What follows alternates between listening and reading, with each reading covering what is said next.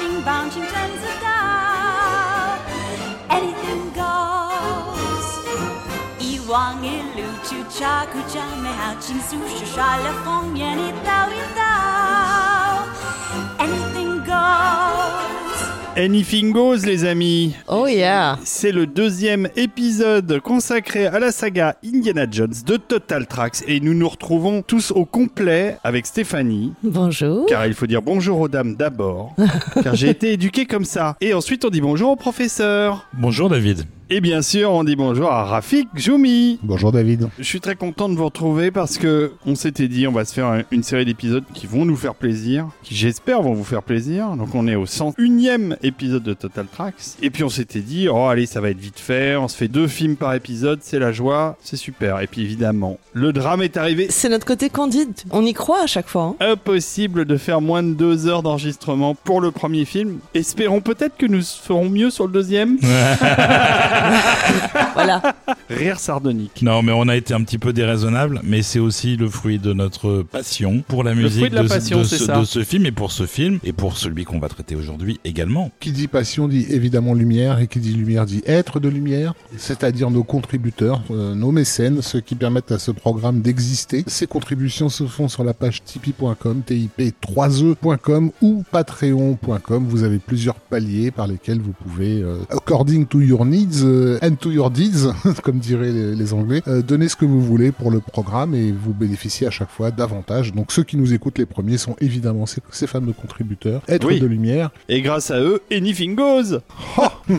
Quelle forme, David Ouais, je pète la forme. Ouais, ça effectivement, effectivement, là, elle est bien celle-là. Elle est bien celle-là. Ah, je suis fier de toi, David. Merci, merci. Et donc, euh, c'est grâce à eux qu'on a franchi ce cap délicat du centième épisode et que Total Tracks est toujours là, bien vivant, euh, bien vivant, bien écouté sur les routes de France et du Québec. Je... C'est vrai. Voilà. Il y a aussi beaucoup de Belges qui nous écoutent et je voulais leur faire un petit salut. En plus, ils sont euh, contributeurs souvent, présents sur le Discord souvent. Il y a une congrégation de Belges qui est en train de se former et moi j'aime bien les Belges, donc euh, Oui. voilà. Par contre, on peut dire qu'il n'y a aucun Suisse qui nous écoute et ça, c'est mal. C'est pas sûr. On sait C'est pas. pas sûr. Il n'y a aucun Suisse identifié. Ah, d'accord.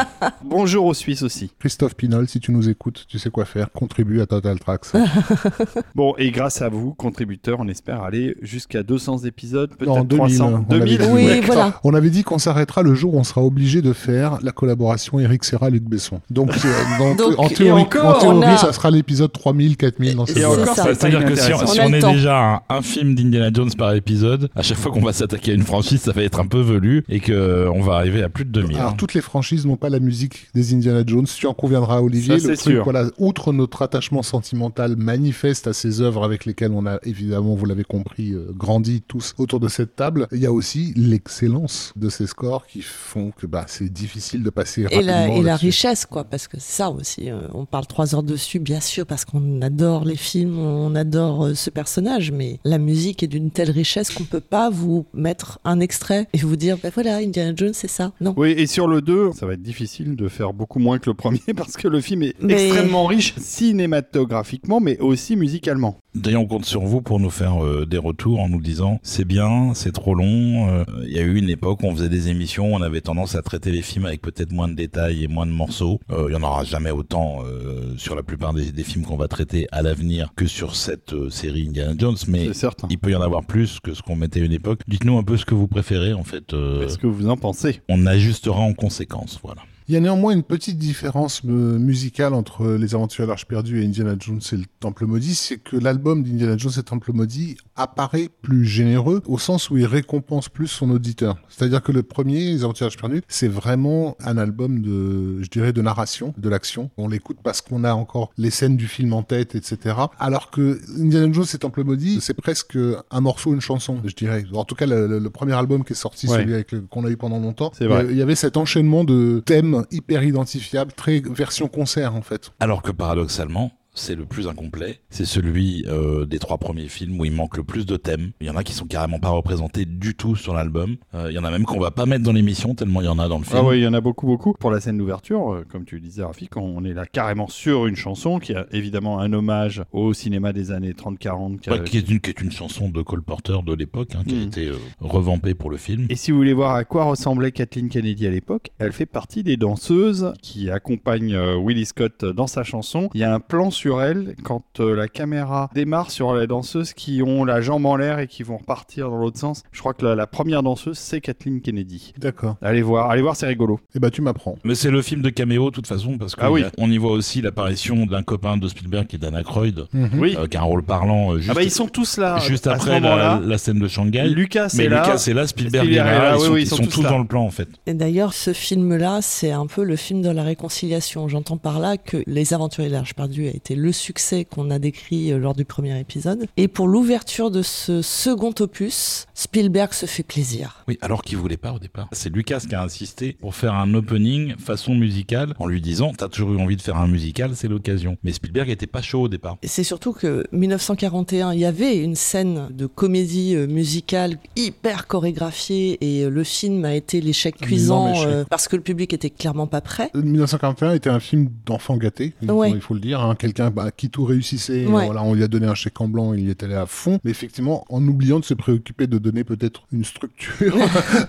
à, à, en fait des désirs de gamin, il avait toujours eu envie de filmer euh, de- des batailles d'avions. Donc euh, il y en a une. Il avait toujours envie de filmer une scène de comédie musicale très chorégraphiée. Donc il y a cette scène effectivement incroyable de baston Mm. au, au milieu de gens qui dansent en fait, avec des enchaînements euh, complètement fous et tout. Donc pour un cinéphile, je dirais c'est un vrai plaisir hein, 1941. Pour un spectateur lambda, c'est qu'est-ce que C'est que ce bordel quoi? Oui, non, mais complètement. Alors que là, ça s'inscrit dans une narration dont on sait déjà que le personnage principal est connu, il est aimé, et la scène démarre, elle est d'une virtuosité euh, hallucinante, c'est-à-dire que vraiment, hein, c'est d'une maîtrise totale, et ça commence avec une ouverture, avec cette chanson qui est euh, quand même chantée en chinois. En mandarin, ouais. En mandarin, et ça fonctionne, c'est-à-dire qu'on est littéralement projeté, on prend le truc tel qu'il vient. Quoi. C'est l'effet what the fuck, hein, réellement. hein. Alors que Kate Capshaw, a- la pauvre, a quand même répété pendant des jours et des jours et des jours j'imagine. Oui, elle a appris en chantant en des, mandarin des quand chansons, même. mais il faut quand même savoir, on est en 2023 et les Chinois ne savent toujours pas ce qu'elle chante. hein. Donc, Alors, c'est possible. c'est C'est possible, pas bien grave. mais ça fonctionne super bien. Et euh, Et il y a une euh, d'emblée en fait dans, dans cette scène d'ouverture un, un appel à la suspension d'incrédulité du spectateur. Oui, on est vraiment dans du cinéma puisque donc Parce elle qu'on est dans un sort de la salle voilà. en fait. ouais. Elle est dans un nightclub qui d'ailleurs s'appelle le, Le club Obi-Wan. Non, non, pour, pour ceux qui n'auraient pas Wink, repéré wink. qui était le producteur du film, pendant sa chanson, elle va disparaître derrière un, un voile et se trouver en fait dans une énorme piste de danse à la Busby Berkeley des années 30 ouais, Voilà, qui clairement n'est pas à l'endroit où on Voilà. la voit au départ. avec des paillettes, des danseuses partout et tout ça. Et à la fin de sa chanson, ressortir de ce voile pour se retrouver à nouveau dans le club, faire passer son voile sur la caméra, ce qui permet de faire une transition sur le public euh, qu'elle a en face d'elle. Donc d'emblée, on te dit, ouais, ok, lâche tout. oui, Là, pour le coup, anything goes, ça veut dire on, on se permet, lâche, on, on lâche tout, on se permet tout, et tu nous suis en fait. Voilà. Et puis on est prêt en tant que spectateur à faire ça, à lâcher prise totalement et à se dire ok. On n'est pas du tout dans le mood du premier film qui était en fait Non. vraiment une, une- euh, un récit très bien euh, charpenté d'aventure avec des enjeux Mm. Super bien carré, identifiés, ouais, bien ouais. carrés, qui fricotait avec l'irréel, le fantastique et tout, mais qui restait toujours dans un cadre réaliste. Là, on sait d'emblée que ça va euh, être un peu hum, exagéré dans tous les coins. Et dès l'apparition d'Indiana Jones, on a une évocation référentielle marquée pour le public de l'époque. C'est évident que cette scène d'ouverture est une scène à la James Bond. Clairement. Il n'y a rien de caché là-dedans. Mhm. euh, Il a le donc, costume de Sean Connery, euh, donc. euh, Une des raisons pour lesquelles euh, ils se sont lâchés à ce point-là dès le départ, c'est que Spielberg savait que faire une suite c'est compliqué. Parce que si on refait la même chose que le premier, on va se prendre la critique qu'ils ont rien inventé, euh, ils refont euh, la même recette exactement, les- la même formule que- qui a déjà été utilisée, donc c'est pas intéressant. Et si tu pars de ça et que tu fais autre chose de différent, tu vas perdre les gens qui veulent revoir le premier film. Bien sûr. Donc à un moment donné, il a dû se dire j'en ai rien à foutre. En plus de ça, il avait une partie créative en termes de storytelling qui était plus marquée que dans le premier parce que Lucas lui avait dit on va faire une trilogie, mais Spielberg a découvert en cours de route que la trilogie elle était dans la tête de George, mais qu'il y avait que le premier qui avait des bases euh, scénaristiques, les deux autres étaient pas écrites du tout, donc il fallait les écrire et du coup il a été un peu plus partie prenante dans la mise en place de, Bah, de- de clairement, cette histoire-là. D'autant plus que ça partait dans tous les sens, hein, les idées de Lucas, comme souvent, c'est aussi ce qui fait sa force, mais parfois aussi sa faiblesse. C'est que, euh, je pas, il avait euh, à un moment donné l'intention de faire un truc autour du roi singe, avec euh, une poursuite sur la muraille de Chine, euh, ce genre de choses. Il y avait une version film d'horreur aussi dans un château hanté. En Écosse. en Écosse, Ouais, ouais. dont il restera quelques traces Oui. discrète dans le troisième euh, volet. Tout à fait. Mais effectivement, il n'y avait rien de, de structuré. Et Laurence Kasdan, en fait, en voyant justement les notes de Lucas, bah, il a dit non. Il voyait le bordel venir, euh, bah, non. Et en plus de ça, il trouvait qu'il y avait un côté euh, dans le titre déjà, Temple of Doom, donc le- vraiment le temple maudit, quelque chose de noir qui lui déplaisait à titre personnel. Oui, il trouvait ça trop menaçant Ouais. et trop horrible en fait. Surtout que ça s'appelait le Temple of Death au départ, Ouais, le ouais. premier titre du film. Et il faut rappeler que euh, à cette époque-là, à la fois Spielberg et Lucas sont pas au mieux de le- leur forme, puisqu'ils Oui. sont tous les deux en plein divorce. Euh, Spielberg divorce d'Amy Irving, Lucas euh, bah, vient de se rendre compte qu'il était un cocu et que il divorce aussi d'avec euh, d'avec Marcia. J'imagine que les séances de travail sont moins détendues, moins à l'aise. euh, Et ils le reconnaîtront tous les deux après coup que qu'ils n'étaient pas euh, au bon endroit dans leur tête et que ça rejaillit sur le film. Et en fait. ça s'est retranscrit euh, clairement sur le film parce que autant il y a des vraies scènes de comédie, hein, il y a un aspect euh, fun, léger à plein plein de d'égards, mais il y a une vraie noirceur, un vrai contrepoint qui avait beaucoup moins dans le premier opus, plus marqué sur le plan euh, spirituel, mystique. Là, on y va et euh, on est on est en mode Dark Soul quoi. Oui, c'est Alors ça. attention, ils ont fait leur euh, amende honorable en disant que le film aurait pas été ce qu'il est euh, s'il avait fait un autre moment de leur carrière. Le film reste tout à fait excellent. Il y a aucun problème vis-à-vis de ça. C'est simplement que eux se sont un peu dédiés après, mais euh, le résultat, moi, me convient parfaitement. Le film, à, à eux deux, aussi. leur rappelle une période de leur vie qu'ils préféraient effectivement oublier. Voilà, c'est plus ça. Euh, mais donc c'est vrai que, comme le disait Stéphanie, il y a cette énorme noirceur d'un côté qui est complètement contrebalancée par entre guillemets un je m'en foutisme, mais ce qui est pas du tout je m'en foutisme. Le film est incroyablement bien fait, mais euh, effectivement une légèreté euh, Oui. par rapport à tout, par rapport à la mort, par rapport à n'importe quoi. On ressent pas à ce point le danger dans ce film-là qu'on le ressentait dans le premier, par Et exemple. et il y a un enjeu qui est beaucoup moins euh, spectaculaire et identifié que dans le premier. Il faut aussi signaler que pour des raisons euh, évidentes, le film se passe avant le premier parce Oui, que il, il se passe l'année d'avant. D'ailleurs, Ford s'en est plaint en disant Ok, euh, j'ai deux ans de plus, plus un an de moins, etc. Donc en gros, euh, faut que je lutte contre l'âge. À l'époque, ça fait rire quand même. Euh, Ouais, mais- il a mais- pas dit ça là récemment, par contre. Non, récemment, il a pas dit ça. On sentait bien qu'il fallait sortir des nazis, de la période de la guerre, etc. etc. et C'est que... c'est ça, il fallait changer de méchant en fait. Il Exactement. fallait changer de méchant et rentrer dans un truc encore plus fantaisiste d'une certaine manière, même si la secte décrite dans le film bel et bien existé. Pour le public occidental, c'est complètement mille et une nuits euh, entre guillemets. C'est très Euh, exotique. Très hyper exotique, très Ouais. loin, donc, et ça autorise effectivement le film à avoir un côté, il faut le dire, euh, de, de train fantôme, de ride. Et Oui. d'ailleurs, on aura plein de références visuelles au ride de- dans le film, ça n'arrêtera pas. Et cette légèreté mêlée de noirceur, elle est incarnée par le couple de scénaristes qui vont venir à la rescousse, parce qu'en fait, Lucas leur doit la vie, euh, parce que euh, Willard Huyck et Gloria Katz, c'est vraiment eux qui l'ont sauvé sur euh, American Graffiti, sur lequel il s'était débattu comme un fou, et qui ont réussi à structurer un film qu'il qui n'était pas du tout, en fait, avec, des tas de mini-histoires qui se rentraient les unes dans les autres. Ils sont déjà à l'époque en train de travailler très sérieusement sur un projet que Hollywood ne veut pas, comme tous les grands projets d'ailleurs, qui s'appelle euh, Howard the Duck, hein, donc adaptation d'une bande dessinée Marvel euh, qui donnera lieu au plus grand film des années 80. de- Hmm. de- Oui, En tout cas, le confondu, plus grand film méconnu des années Voilà. 80. Dans lequel on retrouve, pareil, hein, pour ceux qui l'auraient pas encore remarqué, euh, ce mélange de légèreté et de réelle, réelle dépression euh, Oui. humaine. hein. Et ils ont effectivement cette facilité à donner euh, du peps, on va dire, à quelque chose qui est pas drôle du tout en fait. Ah, complètement. Donc on a un hommage à James Bond. On a ensuite une scène de bagarre qui est euh, Homérique. Homérique. homérique et extrêmement chorégraphiée, encore plus que ce qu'il y avait dans 1941. Donc là, il se fait vraiment plaisir. J'ai oublié de préciser parce que moi j'aime bien euh, les notes d'intention que Spielberg met euh, dans ses films. L'ouverture du premier film se faisait sur la montagne Paramount qui se révélait être une vraie montagne de la cordillère des Andes. Il y avait un véritable, une invitation à rêver et à se dire finalement cette montagne qu'on connaît par cœur, elle existe dans, dans, Dans la vraie vie. dans le monde du cinéma qu'on, euh, dans ça. lequel évolue Indiana Jones. Sur le deuxième film, en fait, c'est la référence qui est faite, c'est le, le gong de la société anglaise euh, Rank, qui est en fait la société où étaient, ont été produites toutes les productions Corda des années 40, euh, du voleur de Bagdad au livre de la jungle et compagnie, mais aussi où il y avait plein de films qui se passaient dans les colonies indiennes. C'est eux qui avaient fait Gungadin aussi. Gong- non, Gungadin c'est américain. Mais euh, effectivement, Gungadin est une référence euh, déclarée de euh,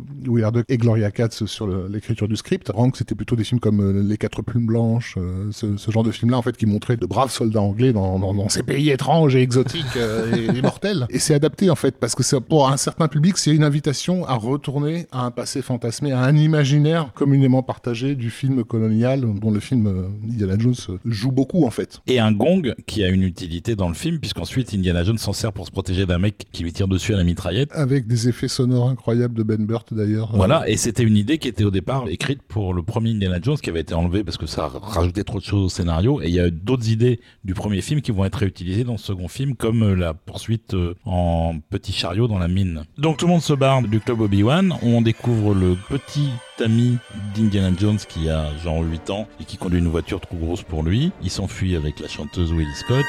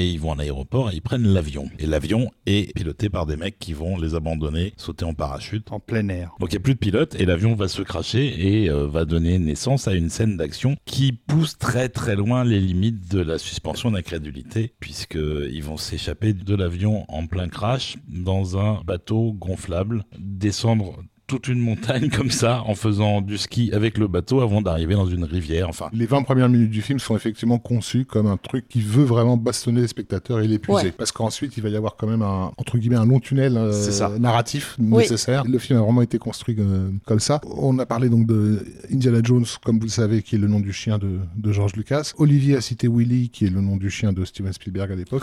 et euh, il a parlé donc de 2001, euh, Short Round en, en anglais, qui est le nom du chien de euh, Gloria Katz. Donc Donc voilà, vous avez compris en gros d'où viennent les inspirations des noms des personnages d'Indiana Jones, c'est assez facile.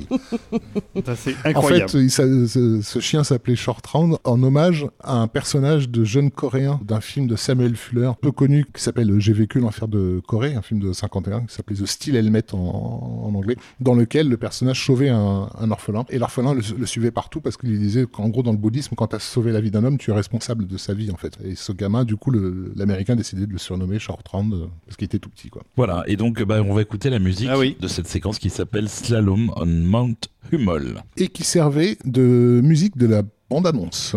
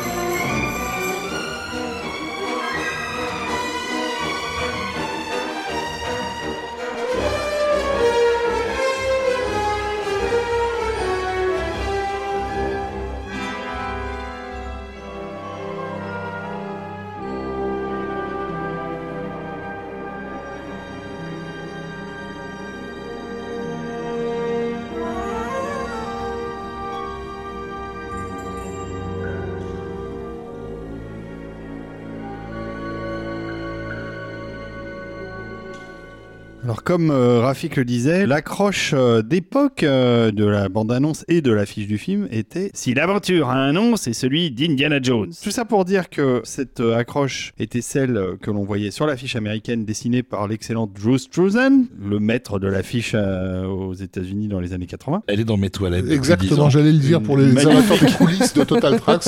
C'est l'affiche dans les chiottes de, de Magnifique d'Olivier. affiche. Voilà. Et il se trouve que... dans les WC. Nous n'avons pas eu cette affiche en France, nous avons une affiche dessinée par un dessinateur français qui s'appelait Michel Join et qui a fait euh, l'affiche du Temple Maudit et aussi du Retour du Jedi et d'autres productions Lucas. Et voilà, et Michel Join euh, malheureusement est décédé, mais son fils, euh, je crois, fait aussi de l'illustration. Et en tout cas, c'était un, un illustrateur de talent parce qu'elles étaient pas mal les affiches françaises. Donc voilà, c'était juste pour signaler que cette affiche fait partie des archives de la science-fiction et à l'occasion toujours de cette fameuse sortie 4K des Blu-ray d'Indiana Jones, euh, j'ai réalisé qu'on on peut retrouver sur YouTube, sur le YouTube de Paramount, on peut retrouver euh, une émission où il y a beaucoup euh, d'objets d'Indiana Jones qui sont présentés par Patrice Giraud. Vous pouvez revoir en effet, entre autres, cette affiche, le dessin original, la peinture originale d'époque de Michel Join, mais il y a plein d'autres objets d'Indiana Jones. Allez voir cette vidéo sur les objets du mythe des aventuriers de l'Arche perdue d'Indiana Jones et de la dernière croisade. C'est disponible sur YouTube. On vous mettra peut-être le lien hein, dans les communications Total On Tracks. peut tout à fait mettre le C'est lien. intéressant de voir les vrais objets qui ont servi et les costumes aussi parce qu'il y a des Alors, costumes. En parlant de costume, une petite anecdote sur la robe de soirée euh, magnifique, Ouais, rouge et or Scott. brillante de Willie Scott au début du film dans la scène de comédie musicale. Parce que comme elle se barre un peu en catastrophe, elle reste avec sa robe et elle fait la chute en canot dans la montagne avec sa robe qui ensuite est mouillée. Et à un moment donné, plus tard dans le film, elle met la robe, euh,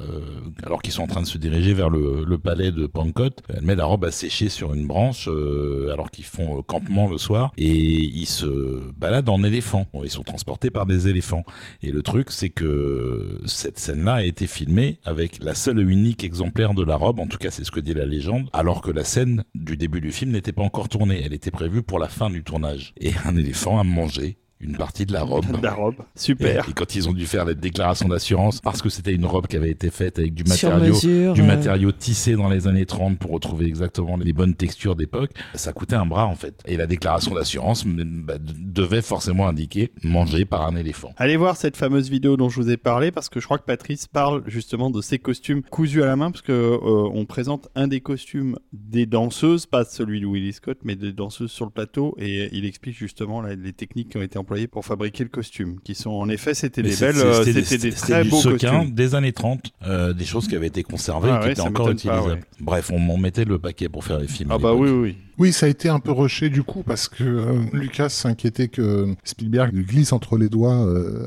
au lendemain du carton cosmique de E.T. On est euh, fin 82, ouais c'est ça. Ils ont dû le, livrer le script en six semaines, euh, quand même euh, plutôt pas mal, avec des, révisions de dernière minute et notamment il y avait toute une idée de, scène de, chasse du, au tigre. Quand tu penses à l'Inde, quand tu penses à l'Inde coloniale de britannique, le premier truc auquel tu penses. Ils l'ont pas fait heureusement puisqu'elle a été remplacée efficacement par une scène de repas qui est restée dans toutes les mémoires. Ce qui est marrant, c'est que la scène de, la chasse au tigre, elle est dans le blockbuster qui sort un an avant, qui est dans Octopussy, James Mhm. Bond. Donc encore une fois, Indiana Jones, James Bond, euh, il y a des euh, voilà. Oui, bien sûr. Et, et c'est là où on réalise qu'en fait, Indiana Jones fait ce que fait James Bond, mais en fait en, en mieux et plus ingénieux. Parce qu'au lieu de faire la, la traditionnelle chasse au tigre attendue, on a droit à une scène beaucoup plus drôle. Et d'ailleurs, le principe de comédie, il est euh, fortement nourri par le décalage. Alors autant on avait dit dans le premier épisode de Marion, qui est le love interest d'Indy, c'est, elle est parfaite parce qu'elle a du caractère, parce qu'elle a un côté très masculin et parce qu'elle peut donner le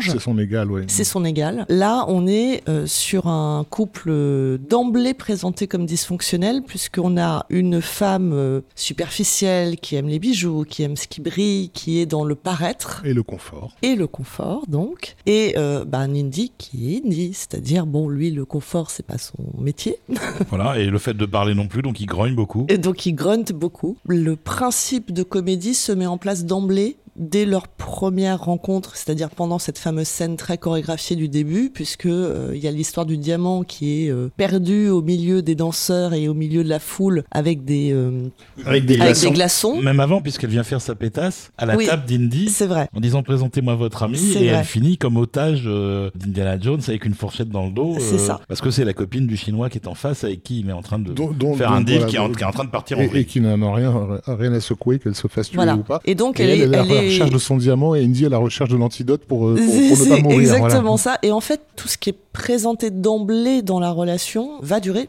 tout le film. C'est-à-dire qu'elle est tout le temps en décalage. En fait, elle se retrouve précipitée dans une aventure pour laquelle elle n'est pas du tout équipée. Et c'est ça, le principe de comédie, il repose essentiellement sur le fait qu'elle est tout le temps en décalage, que lui est complètement dans son élément, il voit pas où est le souci. Et elle lui renvoie sans arrêt le fait que ce qu'ils sont en train de vivre, ça n'est pas normal. Et elle veut juste retrouver son confort. Et ça va d'ailleurs donner naissance à une scène de comédie assez extraordinaire, je trouve, qui pour moi rappelle les grandes heures de, de Frank Capra et de Oui. réalisateurs comme ça, qui est la scène plus ou moins de séduction Dans la chambre. après le dîner, où ils ont chacun une chambre face à face, chacun essaie de séduire l'autre en réagissant euh, évidemment euh, au fait que l'autre ne débarque pas dans les cinq minutes. Euh, Il y a tout un jeu comme ça qui est mis en place et qui va euh, tourner au drame à un moment donné parce qu'il y a un assassin dans la chambre d'Indy qui va essayer de l'étrangler et qui va finir pendu au plafond. Comme disait Stéphanie, euh, ils sont pas du tout sur le, le même euh, mode, ces deux personnages-là. Elle, elle est très clairement calquée sur les poufias à la Jean Harlow, en fait, hein, euh, de la comédie des années euh, 30, qui joue, justement jouait du caractère extrêmement superficiel, euh, Mhm. assumé. La référence euh, cinématographique, tu as parlé de Capra, en fait, je pense que c'est plus euh, Lubitsch qui est cité Aussi. dans cette euh, séquence-là, puisqu'en fait, ils se retrouvent sur un seul terrain tous les deux, c'est qu'ils sont tous les deux très fiers. Tout le principe de la scène, c'est qui va craquer le premier, qui ira dans la chambre de l'autre le premier, et évidemment, quand ils sont comme des cons, ils sont chacun de leur côté en train de se préparer à l'arrivée de l'autre, en se faisant beau devant le miroir, alors qu'en fait, bah, ils vont pas y parvenir, parce qu'il y en a un qui va carrément euh, manquer de mourir dans l'affaire. Mais si vous vous intéressez un peu à la mise en scène, je vous invite à regarder la façon avec laquelle ils ouvrent et ils ferment les portes dans cette euh, séquence-là, et ça, c'est du pur Lubitsch, puisqu'en fait, ils créent des cadres dans le cadre, en fait. Euh, quand ils prennent la parole, ils ouvrent une porte, ils la referment ensuite, etc. Et c'est effectivement très cinéphile, quoi. On se fait plaisir. Et sur cette séquence-là, il y a un des plus beaux morceaux de... Enfin, de toute façon, tous les morceaux de l'album sont les plus beaux morceaux du, du film. On vous met pas tout parce qu'on peut pas. Il y a trop de, il y a trop de morceaux maintenant que tout est on, disponible. on va quand même l'écouter. On n'a pas mis le morceau d'arrivée au palais de Bangkok qui est avant, où il y a un thème absolument sublime que je sais pas si on va l'entendre en fait dans les morceaux qu'on a choisis, mais on peut pas tout mettre. C'est le thème de l'aventure. Bah, il, ouais, puis il est, il est massif et impressionnant parce que c'est la première entrée du thème de la secte qui va être le, le méchant euh, central de, de la suite du film. Allez, on va mettre un petit extrait. Ouais, ça me ferait plaisir.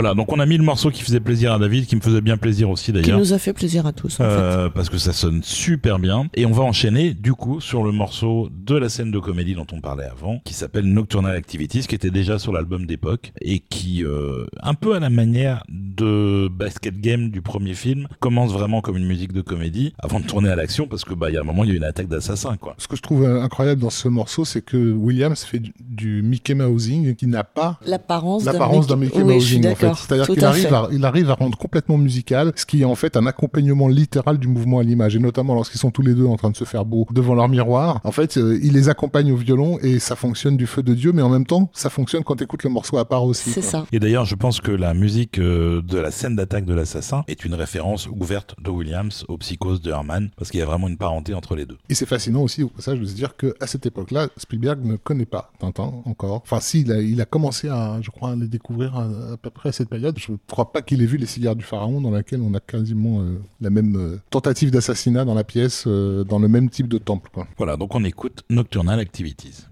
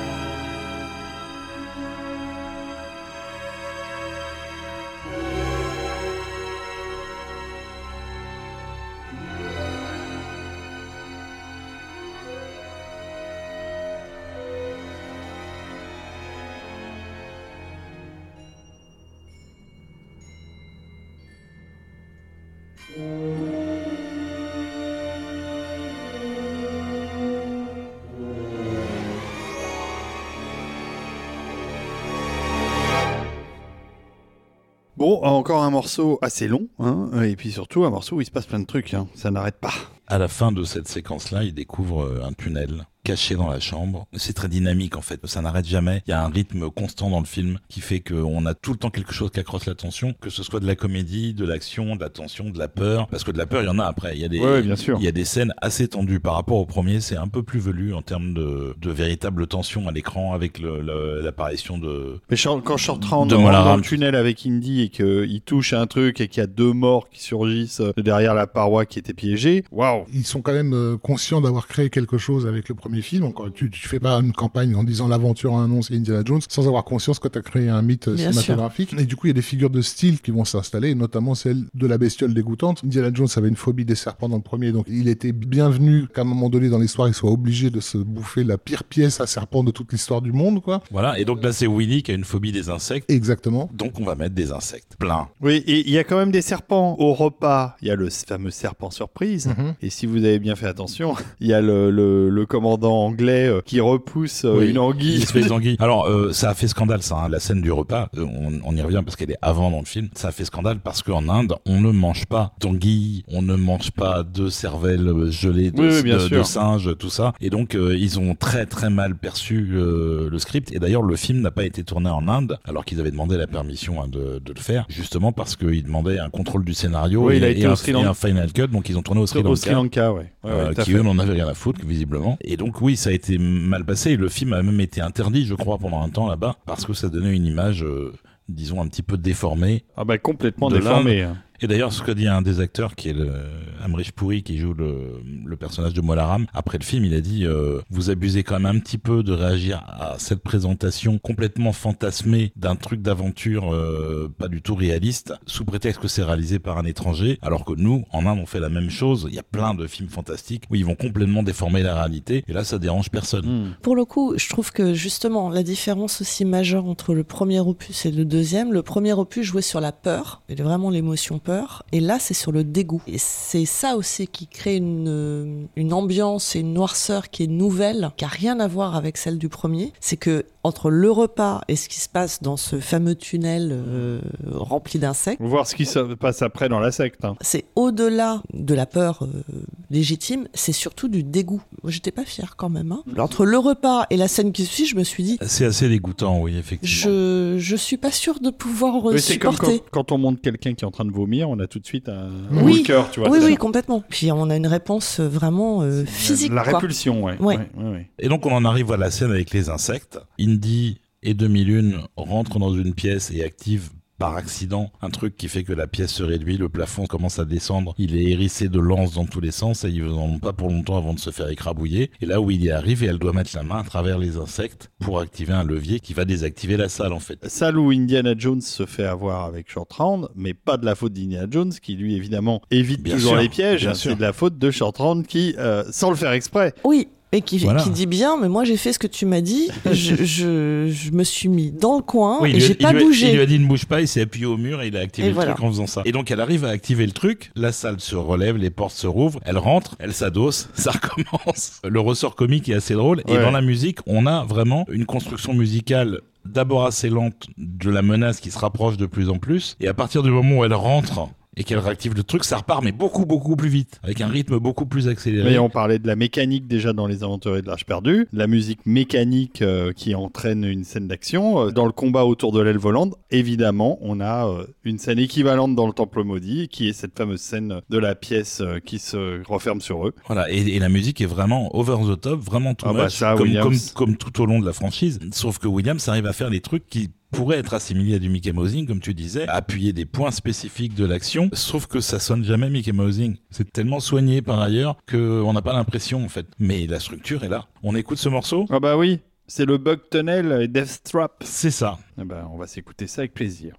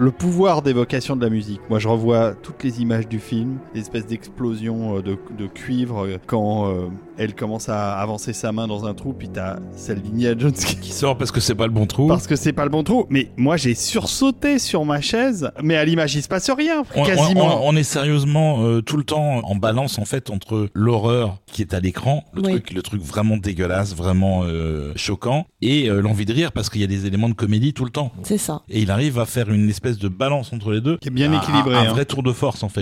Alors, je sais pas si c'est Gloria Katz euh, et... C'est tout le monde en fait. Lucas voulait un épisode plus sombre euh, parce qu'il avait cette idée qu'il a déjà employée dans Empire contre-attaque que le deuxième épisode est plus sombre que le premier. Comme on l'a dit, euh, dans leur vie privée, il y avait des problèmes qui faisaient qu'ils avaient tendance à avoir des idées noires, donc qui se retrouvaient forcément dans le script. Et évidemment, Willard Huyck et Gloria Katz, c'est vraiment des enfants des 60s et des 70s. Ils ont grandi avec toute une littérature underground un peu euh, cynique, violente, rigolarde, etc. Encore une fois, tu ne fais pas Howard the Duck par hasard, qui les prédispose à jouer à la fois du macabre et du rigolo. Donc, si tu veux, tout, tout était préprogrammé pour que le film aille dans cette direction et surtout de façon cohérente. C'est-à-dire t'as pas l'impression que c'est anormal ce que tu vois. C'est comme on dit, t'es dégoûté, t'es, terrifié et en même temps, ça n'arrête pas de, de rigoler et, ça fonctionne. C'est du, est c'est du chaud et froid et c'est du rire nerveux presque, Ouais, ouais. mais ça fonctionne super bien. Beaucoup de tournages en studio. Beaucoup Oui, de tournages en studio. 80% beaucoup, du voilà. film est tourné en studio. Bah, ils ont tourné à Elstree, ils occupaient 8 des 9 plateaux du studio qui sont les plus grands, quasiment les plus grands du monde avec l'Italie. Rendons hommage encore une fois à Industrial Light and Magic, qui ont fait un boulot de fou furieux, parce qu'il y avait à l'époque des choses super compliquées à faire euh, sur ce film-là. Alors certaines qui sont aujourd'hui plus problématiques que d'autres. hein. Je pense à l'explosion de l'avion euh, sur le mont Humboldt de la scène qu'on a vu tout à l'heure. Le truc aussi, c'est qu'ils les ont sauvés en post-prod, puisque euh, quand Lucas a rendu le premier montage euh, à Spielberg, ils se sont aperçus que le film allait à 300 à l'heure, mais genre vraiment beaucoup, beaucoup, beaucoup trop vite. Ouais, et qu'il fallait commencer à, diminuer un peu les trucs Ouais. pour que les gens fassent des pauses. C'est ça. Si- sinon, ça allait être too much. En fait. Et ces respirations, elles se sont faites justement sur cette partie centrale avec beaucoup de matte paintings, dont certains sont encore aujourd'hui euh, passent très très bien la route. hein. Quand ils arrivent au temple de Pankot et tout ça, c'est super Ouais, bien et moi, il y en a un qui m'a toujours troué, c'est euh, quand ils sont dans le temple. Oui. On voit le temple euh, au crépuscule. Ouais, Avec, très, très avec, beau. avec Justin D qui sort sur le balcon. Tout le reste, c'est du matte painting et c'est- c'est magnifique. Il y a 2001 qui va à la fenêtre à un moment donné aussi, avec des oiseaux qui passent devant la fenêtre et tout. Et tout ça, c'est des trucs qui ont vraiment été euh, faits avec des, ce qu'on appelle des pelures. C'est-à-dire, ils avaient des images euh, des comédiens qui avaient été filmés ici ou là et qui ont vraiment été incrustés un peu à la va-vite pour faire un plan de transition parce qu'il n'y en avait pas. Le film défilait à toute vitesse. Donc, merci à ILM d'avoir. euh, Ah bah ILM, ils vont pas s'arrêter là, hein. on, va, on va y venir après, mais on arrive à la fameuse scène, celle de la, de La de- secte. Bon, parce que là, encore une fois, euh, John Williams va juste imposer un style sur cette musique de secte. Je sais pas comment il l'a composée ou d'où vient l'inspiration et euh, comment il a trouvé. euh, Je sais pas, je crois que Le- c'est le du- texte, Je crois euh. que le texte c'est du sanskrit. Euh, C'est un truc qu'il aime bien. Il y en aura aussi dans Star Wars épisode 1. Et c'est très très impressionnant. Et là, on commence vraiment à rentrer dans le dur en termes de choses qui peuvent être choquantes pour les enfants. Ça va poser des problèmes d'ailleurs à la sortie du film un petit peu. Ah bah il va être euh, Parce que, les, censuré. parce que les gens vont emmener leur gamin en se disant c'est comme le premier. En fait, non, c'est pas comme le premier, c'est quand même nettement plus dark. Parce que la secte, c'est vraiment pas des gentils.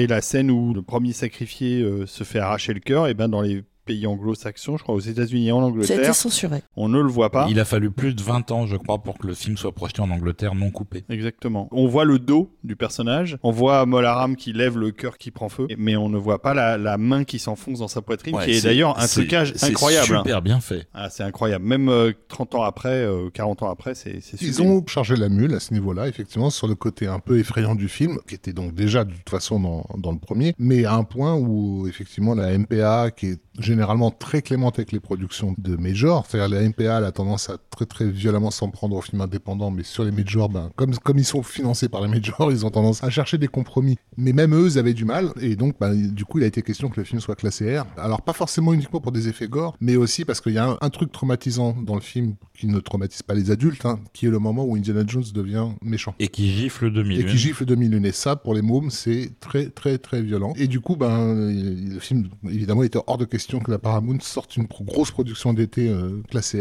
Et donc, ben, dans les négociations, est née l'idée de créer une nouvelle classification qui soit à mi-chemin entre le G, c'est-à-dire General Audience, et le R euh, Restricted. Et ça a donné le PG-13. PG-13. Voilà. Voilà, Euh, donc c'est euh, Indiana Jones euh, et le Temple maudit et Gremlins sortis à la même Mhm. époque qui ont été responsables de la création de cette nouvelle catégorie. Mais qui correspondait au moins de à l'interdiction au moins de 13 ans. moins de France. 13 ans non accompagné. C'est-à-dire tu peux emmener ton enfant s'il y a un adulte avec lui, mais s'il a moins de 13 ans, il peut pas rentrer tout seul dans la salle. Voilà, et alors euh, on parlait de 2001, moi c'est un personnage que j'aime bien. On n'avait pas du tout ce type de personnage dans les films de l'époque, alors qu'il y en avait effectivement dans les décennies précédentes, c'était beaucoup plus fréquent. Et donc c'est vraiment un petit gamin, mais euh, complètement autonome. Il n'est pas du tout euh, dépendant de qui que ce soit. Il aime Indy, c'est son ami. Il lui sauvera d'ailleurs la, la- la mise carrément dans le film. Et on nous le montre comme un survivant, parce que effectivement, la première scène où il apparaît, il est littéralement en train de conduire une bagnole en se créant des, des sabots de fortune pour que ses petits pieds puissent toucher les pédales. C'est ça, et il a peur de rien, et en plus il balance punchline après punchline, il fait des blagues, il se fout de la gueule de tout le monde. Euh, c'est un vrai personnage vraiment écrit en fait. Et donc comme il a une quand même une présence euh, quasiment constante dans le film, il est presque là tout le temps. Williams a évidemment écrit un thème assez joueur qu'on va écouter maintenant, Ouais, c'est malicieux. et qui s'appelle euh, de toute évidence le thème de Short Round.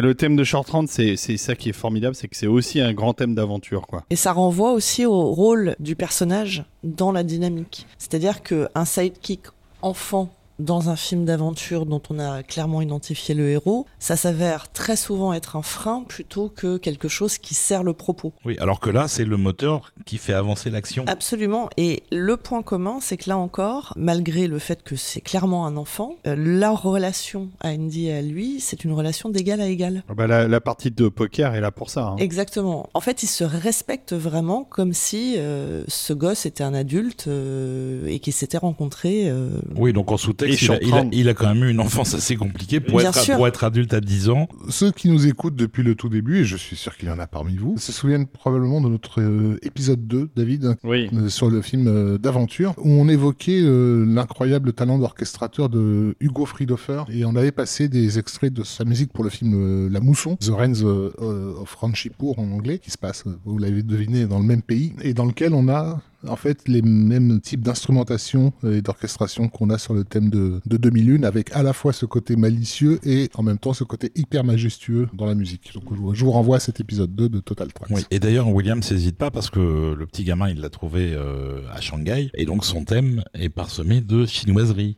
On pourrait appeler ça comme ça, c'est-à-dire d'éléments de musique hollywoodienne à la façon de ce qui aurait pu être en Chine, et pas du tout de musique indienne, puisque l'origine du personnage, il est asiatique, Il il est est pas asiatique, indien. tout à fait. ouais. On a des instruments indiens dans d'autres reprises. il y en a pour d'autres pour d'autres thèmes et d'autres situations, mais euh, mais 2001, il est clairement d'Asie, pas d'Inde. Et il était important, je pense, d'avoir un personnage d'enfant euh, justement fort euh, et quasi indestructible dans le film, parce que à côté de ça, Indiana Jones c'est probablement le blockbuster familial le plus violent à l'égard des enfants qu'on ait jamais vu. bah, ça, c'est Dans sûr. la mesure où tu en vois qui littéralement qui meurt à l'écran. Et notamment, je me souviens, enfin, le, le- le premier enfant qu'on voit hors 2001, c'est le petit Indien qui est revenu dans son village et qui est littéralement mourant. Et la scène, elle est waouh. Ouais, hyper un, violent. C'est un peu hardcore, ouais. Et alors, euh, 2001, euh, donc Kewi Kwan, qui est l'acteur qui l'a interprété. Après, il a joué dans les Goonies et après, il a un peu disparu. Il a quitté Il le a même cinéma. complètement disparu. Et il est revenu de façon assez magnifique euh, l'année dernière dans Everything Everywhere All at Once où il fait le mari de Michel Yeo à quelque chose comme 50 ans, bien tapé je pense. Euh, et il est mais, toujours magique et il a toujours sa tête de gamin. Oui, c'est ça qui est le plus étonnant. Il a, il a la même tête. il a la Et- même et tête d'ailleurs- quelques décennies plus tard. Je trouve dommage qu'ils aient pas sauté sur l'occasion pour le faire revenir dans le dernier Indiana Jones. On reparlera d'Indy 5 quand on l'aura vu, mais c'était, euh, je pense, une des fins tournées, euh, parce qu'il y a eu plusieurs fins tournées dans Indy 5, dont une très grosse rumeur qui dit qu'il y a une fin où Harrison Ford retrouve sur les dernières images un caméo venant d'un ancien film qui monte à bord d'un hydravion comme il l'avait fait dans Les Aventures de l'Arche perdue, et qu'avec ce caméo, il s'envole vers le soleil couchant. Et beaucoup de gens pensent que c'était euh, Qui retrouve Indy, euh, mais ce n'est pas la fin d'Indy 5. Mais non, c'est non, c'est non, non, il est autre pas chose. crédité donc. Non, euh, non, non, non. Mais c'est- mais c'est c'est dommage parce qu'en plus la relation euh, telle qu'elle est établie dans Indiana Jones et le Temple maudit est vraiment super bien écrite et super forte. Mm, mm, mm. Mais j'ai peur que pour Indy 5, nous ayons quelques déconvenus. Nous verrons, nous verrons. Voilà. Et donc dans le film, euh, on continue un petit peu à avancer. hein. Bah oui. Dans le film, on a, on a des enfants qui crèvent. On a des enfants qui crèvent, on a des enfants, tous les enfants qui ont disparu, on les retrouve. hein. Ils ont été euh, euh, mis en esclavage euh, pour creuser dans les pour retrouver les pierres de Sankara qui sont euh, source de pouvoir euh, énorme. Pierre qui ont leur thème, elle Et aussi. bien sûr, tout a son thème chez Williams. C'est pour ça qu'il c'est plus du tout un compositeur d'aujourd'hui. C'est vraiment une manière de faire des années 40, 50. euh, Mm. sauf qu'il le fait euh, mieux que personne encore maintenant et que ça défonce tout le monde à chaque fois qu'il sort un album. Mais bon. Et donc il creuse, il creuse, il creuse. Et à un moment donné, mené par 2001, comme je disais, c'est un moteur. Il va y avoir une petite révolution, une révolte dans la mine, aidé par Indy qui a été, euh, disons, libéré de l'emprise de Molaram et de, du truc qu'ils l'ont fait boire. Et il va faire sortir tous les enfants de la mine en cassant la gueule aux gardes. Et c'est sur un thème qu'on a déjà entendu avant dans le film et qui va prendre toute son ampleur à ce moment-là. Le thème, on l'a déjà entendu, mais là, il devient une marche. C'est Oui, la, la première fois vraiment notable où on l'entend, c'est quand on découvre que les enfants sont en Mm, esclavage, et c'est une version super dark. C'est une lamentation, en fait. Ouais, Euh, et, là, ouais. là, dans celui-là, ça devient une marche. Et c'est surtout l'occasion aussi de faire ce qui est clairement défini comme un plan iconique qui va servir pour la bande-annonce du film, qui est donc le travelling qui nous révèle Indiana Jones euh, dans l'entrebâillement de la grotte. content. Voilà, qui est, qui est venu pour se venger euh, de ces vilains qui euh, torturent les, les gosses. Et là, on est carrément dans le comic book parce que il file une baigne à un garde qui va voler à 15 mètres euh, avant de s'étaler. Et puis un garde, pas un petit, un gros machin, quoi. C'est ce qui arrive quand on se frotte à Indiana Jones. Hein. C'est clair. Et donc, effectivement, le plan est super, super iconique, quoi. Et avec la musique, ça marche du feu de Dieu. Je crois qu'on devrait écouter ça. Je crois qu'on devrait. Alors, allons-y.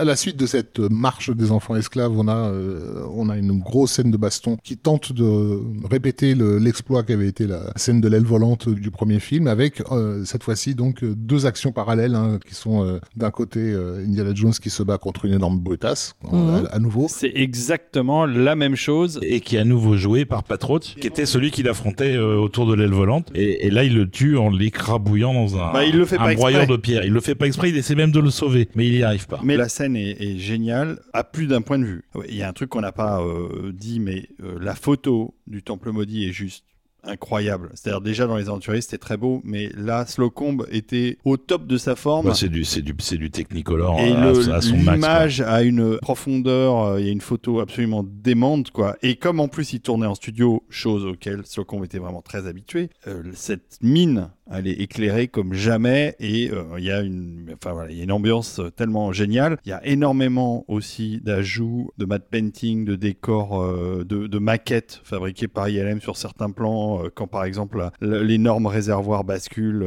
tout ça, c'est de la maquette, c'est sensationnel. Ouais, c'est il super il y a bien Rien à dire. Il y a un travail tellement dingue et de décor et de post-production et pareil, il faut pas oublier le son. Il y a tellement de bruitage. Ouais, le, le seul problème de mémoire, c'est euh, après la poursuite euh, en chariot, il y a l'arrivée de l'eau qui a été euh, libérée du réservoir qui a été euh, fracassé. Et là, on a un problème d'échelle parce que euh, sur une maquette, la taille de, des gouttes d'eau fait que c'est pas réaliste. Alors, il y a eu aussi, alors il y a eu un autre problème qui fait que cette scène de, de poursuite en wagonnet qui va donc suivre la scène de combat exactement en parallèle avec ce qui s'était passé dans les aventures de l'Arche perdue, il y a la scène de combat autour de l'aile volante. Suivi de la poursuite en Suivi de camion. la poursuite en camion, et là on a la scène de combat dans la mine avec le gros balèze, Et suivi de et- la, de et- la et- poursuite en wagonnet. Et Short Round qui se bat contre le Voilà, et Contre le prince. contre le prince c'est- et en fait les deux actions se sont mêlées parce que le prince euh, fait du vaudou sur Indiana, Sur Jones, Indiana Jones, ce qui donne ça, une voilà. situation euh, burlesque de plus euh, et- Voilà, et- et, et très bien intégrée à l'action. Quand on dit tout le bien qu'on pense de Douglas Slocombe et tout ça, il faut bien préciser que Slocombe, il est à la fin de sa carrière et pas au début. hein. C'est un véritable euh, vétéran. Il a éclairé, euh, je sais pas moi, Le Bal des Vampires, euh, Lion in Winter. Voilà, des films qui ont eu des Oscars de la photo. euh, en veux-tu, euh, en voilà. Moi, je vous recommanderais tout personnellement mon petit favori, qui est un film de pirate qui s'appelle euh, Cyclone à la Jamaïque, High Wind in Jamaica, où sa photo euh, est juste euh, à Hmm. baver de, de- Ouais. voilà je- dans tous les coins quoi. Mais voilà mais en tout cas les Indiana Jones font partie littéralement des derniers films de sa très longue carrière. Il a commencé en 42 le mec. Alors la poursuite dans en la mine, wagonnet, elle est très particulière parce que je ne sais pas si vous avez revu le film récemment, mais euh, cette poursuite en wagonnet reste encore aujourd'hui d'une qualité graphique incroyable, alors que, tu l'avais souligné Rafik, l'écrasement de l'avion au début sur le mont euh, machin est pas terrible. pas terrible. Et d'ailleurs, la fin de cette scène de, de poursuite en wagonnet où ils sortent ils arrivent sur le euh, sur le bord de et donc Oui, ils, évitent l'eau, l'eau qui se met à, à jaillir de la mine. C'est pas très beau non plus. Il y a quelques incrustes qui sont pas terribles. Et pourquoi ces problèmes d'incrustation, on les retrouve dans ce film-là? C'est parce que il faut savoir qu'à l'époque, ILM était surchargé de boulot et travaillait sur 15 films à la fois et que le temps de truc caméra, c'est-à-dire l'appareil qui permettait de faire les incrustations, était limité. Et donc, ils en avaient pas 10 000. Et donc, sur le Temple maudit, eh bien, il n'avait plus le temps de faire des incrustations pour la scène des wagonnets. Donc, ils ont dû trouver une autre technique qui n'était pas prévue à l'origine. À l'origine, ils allaient filmer Indy euh, sur fond bleu euh, dans le wagonnet et ensuite incruster tout ça. Ils n'ont pas pu le faire. Résultat, ils ont utilisé une autre technologie euh, pour faire la scène de wagonnets, qui est d'installer des appareils photo 35 mm sur euh, des petits chariots, de construire entièrement le circuit en miniature et de tourner ça image par image. C'est de l'image par image, c'est du stop motion pour faire toute cette scène. exactement Et ça donne un résultat absolument dingue, d'une qualité graphique qu'ils n'auraient pas obtenu s'ils avaient tourné comme ils prévoyaient de le en faire incruste, en en incruste. incruste, ça aurait pas marché même si euh, le fait est que quand, comme c'est sombre dans la dans la caverne ça pardonne plus alors que la- l'avion euh, ou la sortie euh, Beaucoup au- moins. au-dessus de l'eau Ouais, c'est en clair. plein jour et là tu vois les incrustations mais par contre il y a deux trois plans Oui, on voit. Qui trahissent on, la on stop motion. On voit que c'est des, Voilà. c'est des marionnettes en fait. Voilà, ou d'un un, un bras un petit peu trop long à un moment donné, des choses comme ça. Mais Ouais. c'est vrai que sur certains plans, par contre, euh, C'est tellement nickel, hein. extraordinairement bien fait. Voilà, que, puis comme, franchement- puis comme c'est monté avec des gros plans euh, qui, qui, On qui- voit un peu que c'est des marionnettes quand, quand t'as euh, Short Round qui se fait tirer entre deux. Le plan d'au-dessus qui est très très beau. Hein. Mais la scène est frénétique, elle est magnifiquement entièrement chorégraphié par Spielberg, évidemment, et la musique épouse chaque mouvement avec une frénésie euh, rarement égalée par Williams. euh, En mode Mickey Mousing total et sur qui cette scène. rappelle justement, c'est très intéressant que tu parles de Mickey Mousing, ça rappelle Powerhouse de Raymond Scott, qui est un littéralement un trope du dessin animé euh, traditionnel. Et il y a vraiment une, une parenté entre le, le morceau de Williams et celui de, de Raymond Scott. On va d'ailleurs écouter le morceau du coup? Bah oui, Et voilà, ça s'appelle The Mine Car Chase. Et puis c'est bien speed. Hein. une musique de dingue, une scène de dingue.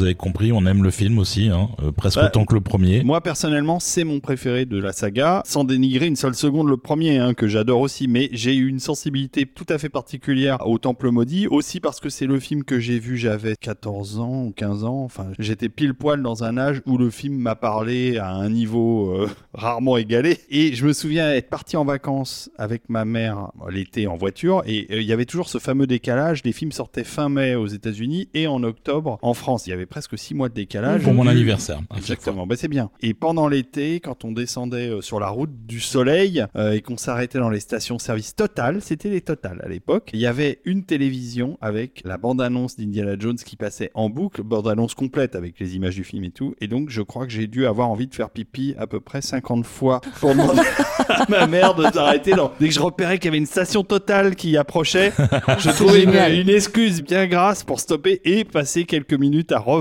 Car il faut rappeler qu'à l'époque, il n'y avait pas Internet. Voir les bandes annonces, c'était uniquement en salle ou de temps en temps à la télévision dans une émission de cinéma, comme la séquence du spectateur, qui est aussi une émission culte. Où ils avaient d'ailleurs passé un extrait des Aventures de l'Arche perdue, qui était la scène de poursuite dans le désert. Ça m'étonne pas. Euh, J'étais complètement hystérique de voir ça à la télé, m'étonnes, quoi. tu m'étonnes. Quelques semaines après la sortie du film. Et pour ce qui est du Temple Maudit, voilà, j'ai reluqué euh, à loisir la bande-annonce en partant en vacances. Et donc, je vous dis pas, quand le film est sorti, j'étais à fond. Et, et c'est vrai que j'aime le côté noir du film, j'aime son côté euh, serial des années 30 euh, assumé à 100%. Et... Mais ils ont vraiment réussi un truc, c'est-à-dire à ne pas refaire le même film. à jouer avec ça, puisque donc il y a de, la, la fin de cette bande-annonce que David a vue que- que 40 000 fois sur les routes de France, se terminait par un rappel du gag du sabre de- du premier, Oui, où en fait il est devant deux sabreurs, il fait le même, le même rire euh, moqueur et il va pour chercher son, son pistolet qu'il n'a pas. c'est ça. Absolument. Et ça, ça, c'est du bon clin et- d'œil. Et et, et et d'ailleurs, il y a un clin d'œil musical puisque c'est la même section musicale qu'il y avait dans la scène du premier.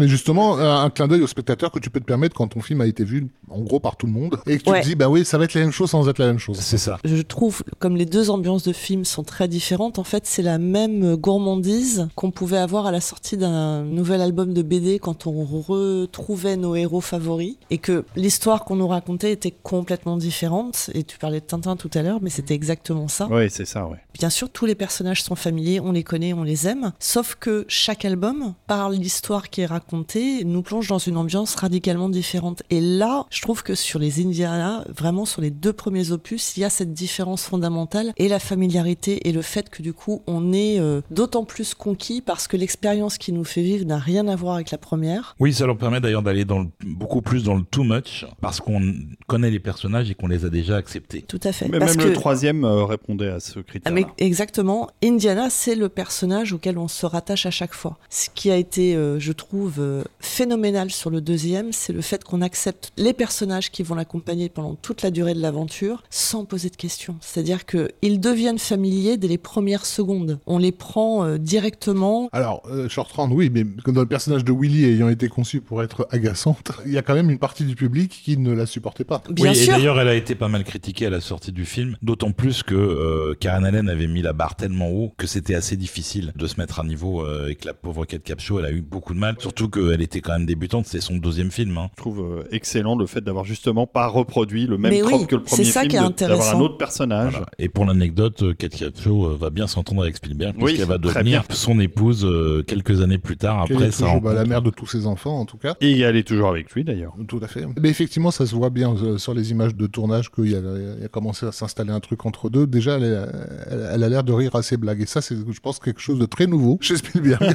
qu'une femme rigole de ses blagues. Oui, et puis elle est, elle est effectivement très agaçante, mais ça nous rend d'autant plus euh, concret et vrai la relation qu'on a, nous, au personnage d'Indiana Jones, qui est de toute façon hyper agacé pendant toute une partie du film. Elle l'insupporte, c'est très clair. Ouais, ça juste au moment bien. où sa vie est en, en jeu, où ça bascule en fait. Il y a une bascule et dans le personnage et dans la relation qu'elle a avec Indiana Oui, bien Jones. sûr. Et la, la fin est magnifique. C'est une fin euh, romantique et en même temps euh, complètement machiste comme on peut pas l'imaginer aujourd'hui. Oui, d'autant plus qu'on sait que ça va se terminer puisque l'année d'après, où se passe le premier film, elle est plus là. Hein. Exactement. Ça aussi, ça a été critiqué à l'époque déjà, euh, le, le côté machiste. En plus, c'est une référence à un trope, même pas seulement cinématographique, mais carrément culturel des Américains du Texas. Quoi. Et effectivement, cette idée du mec qui rattrape sa nana avec, Bien sûr. Avec son lasso. son lasso, quoi. Donc c'est Bien sûr. Lucas et Spielberg sont déjà accusés de tuer Hollywood parce Oui. qu'ils ont- ils auraient initié cette nouvelle vague de films opportunistes qui vont peupler euh, les années 80. J'insiste là-dessus, c'est pas eux.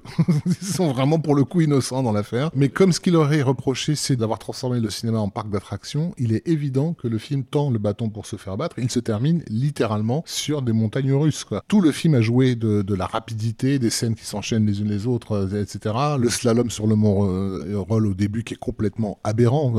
mais Laurence Kasdan leur avait dit, mais c'est pas possible une scène pareille, euh, ça passera jamais. Mais effectivement, on, pousse la, crédulité du spectateur, la suspension d'incrédulité du spectateur très très loin. Mais enfin, pardon, mais encore une fois, euh, dans les James Bond, on fait quoi d'autre? Pas avec un canot de sauvetage euh, gonflable. euh, Pas loin. Euh, je parierais pas de là-dessus, 5000 hein. Euh, Moi non Ouais, plus. Pas loin, pas loin. Moi non plus. Ouais, mais il tombe sur la neige, c'est moins dur. c'est ça. Enfin, Et sur une pente. Non, mais en fait, c'est ça, c'est parce qu'il tombe sur une pente. Ça demande, ça, moi j'adore, hein, mais ça demande une énorme suspension d'incrédulité. Oui, mais ça marche. Et, d'ailleurs, le film a été réévalué à la hausse avec les années, justement parce qu'il y a quand même un, un équilibre presque impossible qui est tout au long du film, où on va beaucoup plus dans la comédie que dans le premier, et on va beaucoup plus dans la noirceur de l'autre côté, et il y a une espèce de balance qui est faite où ça marche quand même quasiment tout le temps. Il n'y a pas de temps mort, alors qu'on change sans arrêt de ton. Et que c'est frénétique parce que c'est vrai que pour le coup, malgré l'ajout de justement de respiration, comme tu le soulignais tout à l'heure, on s'arrête pas souvent quand même. Et on est épuisé. Il est épuisant ce film, Bah ouais. vraiment. Et donc bah, la musique va être euh, à nouveau très remarquée très appréciée et très nominée aux Oscars et où elle ne va pas non plus comme le premier remporter le- la statuette C'est La Route des Indes de Maurice Jarre qui a eu l'Oscar euh, face à Indiana Jones et le Temple Maudit, un film qui se passait en Inde aussi, plus traditionnelle disons. beaucoup plus traditionnel. ouais. Était également nominé euh, John Williams euh, pour un film qui s'appelait The River, Randy Newman pour euh, le meilleur, The Natural. Ah, c'était très et, bien ça aussi. euh, Alex North pour euh, Sous le volcan. Euh, ouais, euh, John Huston, c'est bien aussi. Bref, il y avait de la compétition. C'est-à-dire les années où euh, finalement il y avait des choses euh, drôlement bien. Parce que là, en 2023, où John Williams a une nomination aux Oscars et qu'il ne gagne pas, en face, il n'y a pas Alex North, il n'y a pas Randy Newman, Il n'y a pas Maurice Jarre. il n'y a pas Maurice Jarre, il y a des gens qui n'ont pas le même niveau. Oui, mais bon, il, est- il détient le record du nombre et de nominations. Euh, Peut-être pas d'Oscar, mais il en a eu beaucoup aussi quand même. Euh, je crois qu'il est à deux doigts de détenir le record absolu du nombre de nominations. Donc voilà, on a réussi à faire un épisode cette fois-ci d'une heure et demie sur un seul film. Oui, c'est C'est bien. un progrès par rapport au précédent, je trouve. On a évidemment zappé plein de morceaux magnifiques parce qu'on peut absolument pas tout mettre. Bah non, sinon on vous envoie le disque et puis c'est plus simple. C'est ça. Mais encore une fois, si vous voulez écouter euh, confortablement ces musiques, euh, essayez de vous procurer le coffret de 2008 édité par Concorde, où vous avez quand même 5 disques de musique. C'est pas mal. C'est pas intégral, mais c'est ce qui s'en rapproche le plus. Tu m'étonnes. On va vous laisser avec Bah oui. euh, le générique de fin qui récapitule un certain nombre des thèmes qu'on a déjà écoutés, mais c'est pas redondant parce que c'est bien et que ça semble être une jolie conclusion à cet épisode. Donc je vois pas pourquoi on se priverait, c'est assez long, Bah ouais, oui, non, mais c'est est pas magnifique. grave. Moi, c'est un de mes préférés. De tous les longs génériques de fin de John Williams, euh, celui d'Indiana Jones et Temple Maudit, je trouve le plus riche, plus riche encore que les Star Wars. Eh bien, Euh, au merci, revoir, merci au revoir de nous les avoir écoutés Merci. pour ce, euh, Merci. on- pour ce, ce deuxième premier épisode de la saga Indiana Jones. On remercie évidemment nos contributeurs, nos êtres de lumière, et Oui. je me tourne vers Rafik euh, Djoumi qui va nous dire qu'est-ce qui se passe en ce moment sur la grande évasion.fr, la radio référence de musique de film. Alors sur la grandeévasion.fr, euh, en ce moment même, nous avons la musique de la saison 1 de Westworld par euh, Ramin Djawadi, donc un morceau qui s'appelle Nitro Heist. Mais j'ai cru voir également passer du John Debney juste avant sur un film que je ne connaissais pas, mais j'ai pas eu le temps de lire le titre. Il y a Ah, de. Tout. Il y a vraiment de tout. absolument de tout. C'est ahurissant cette radio. Je me demande qui s'occupe de la programmation de la Un mec bien. grandeévasion.fr, mais, franchement, qui est cette personne J'envie Je- sa collection. Je sais pas, mais ça doit être un passionné. Bon, en tout cas, merci Rafik, merci euh, professeur Desbrosses, et merci à Stéphanie d'être là Merci à nouveau parce de m'avoir que invité. on est tellement chouette. content que tu sois là. Ben, ça me fait C'est notre Willy à nous. Elle, On voilà, dès qu'on a là. éteint les micros, elle râle tout le temps, tout ça. voilà. C'est affreux. Elle aime pas les éléphants. Elle aime pas les enfin, éléphants et, et elle jette des serpents à la gueule des gens qui les- l'embêtent. Bon, on vous laisse, on vous embrasse. on vous on retrouve vous la prochaine fois pour euh, la dernière croisade. Gros Oui. bisous. Il y a des chances. Gros Allez, bisous. gros bisous. À bientôt.